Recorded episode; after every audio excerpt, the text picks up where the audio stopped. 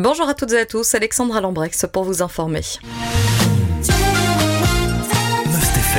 L'actu près de chez vous. La province de Luxembourg n'a pas été épargnée par les intempéries la nuit dernière hier après-midi. Elle avait été placée en alerte jaune aux fortes pluies en plus de l'alerte aux orages. Hier après-midi, près de 125 interventions ont été assurées par les pompiers de la zone de secours du Luxembourg. Selon le commandant, ce chiffre était encore susceptible d'augmenter durant la nuit. À l'heure actuelle, il n'a pas été possible de l'actualiser. Les interventions ont principalement concerné des dégagements de voiries et de dégâts liés à des chutes d'arbres ou des inondations. En parallèle, des accidents de la route se sont produits, ce qui a augmenté la charge de travail des équipes, indique le commandant. Les pompiers sont intervenus un peu partout sur la zone géographique de Virton à Bastogne. Les interventions ont tout de même été plus nombreuses dans le sud de la province en début de soirée. Par mesure de précaution, un camp avec 200 jeunes a été mis à l'abri du côté de Bertogne. En plus de l'alerte jaune aux orages, je vous le disais, pour l'ensemble du territoire, la province de Luxembourg était en alerte jaune aux pluies. Ces deux avertissements seront normalement levés dans la matinée. Une étude constate que le secteur Oreca a rebondi après la crise sanitaire du Covid-19.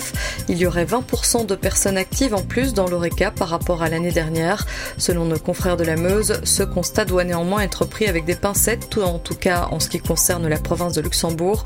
Nos confrères ont sondé quelques restaurateurs à Durbouy et à Barvaux-sur-Ourthe. Selon eux, il n'est pas si simple de trouver du personnel.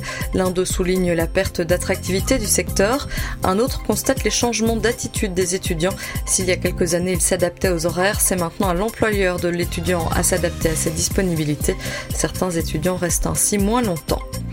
Pour la huitième fois consécutive, la ville de Philippeville va soutenir un projet mené par un collectif dans un, village ou un quartier de la commune via l'initiative Mon quartier, mon village bouge. Un subside de 5000 euros est disponible. L'appel à projet est lancé. Les propositions peuvent concerner la solidarité entre citoyens, les contacts entre habitants, la création d'activités culturelles ou encore l'amélioration du cadre de vie, énumèrent nos confrères de la Meuse. La fin des candidatures est prévue le 13 octobre. Pour avoir plus d'informations sur cet appel à projet ou déposer une candidature, rendez-vous sur le site internet de la ville. Le Dunkerque Rock Festival reprendra ses quartiers à Solange le deuxième week-end d'août. Il s'agira de la 13e édition. Au programme notamment Machiavel, Ria Wave, Opium du Peuple ou les Gaufres. 15 groupes d'artistes vont ainsi se succéder sur scène.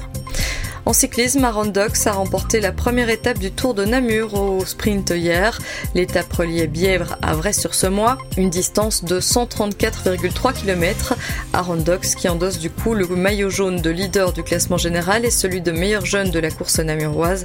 Aaron était champion d'Europe de cyclocross chez les juniors en 2021.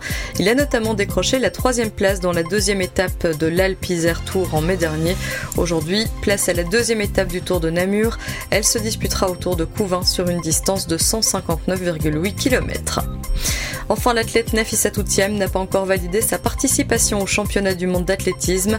Il débute le 19 août à Budapest. C'est une information de la Fédération belge d'athlétisme. La Namuroise souffre des tendons d'Achille.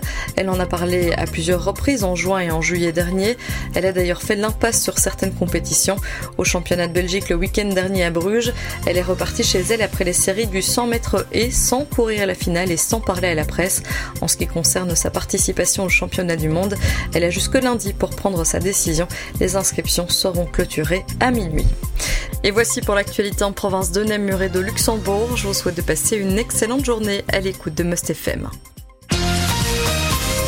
L'info proche de chez vous, aussi sur mustfm.be.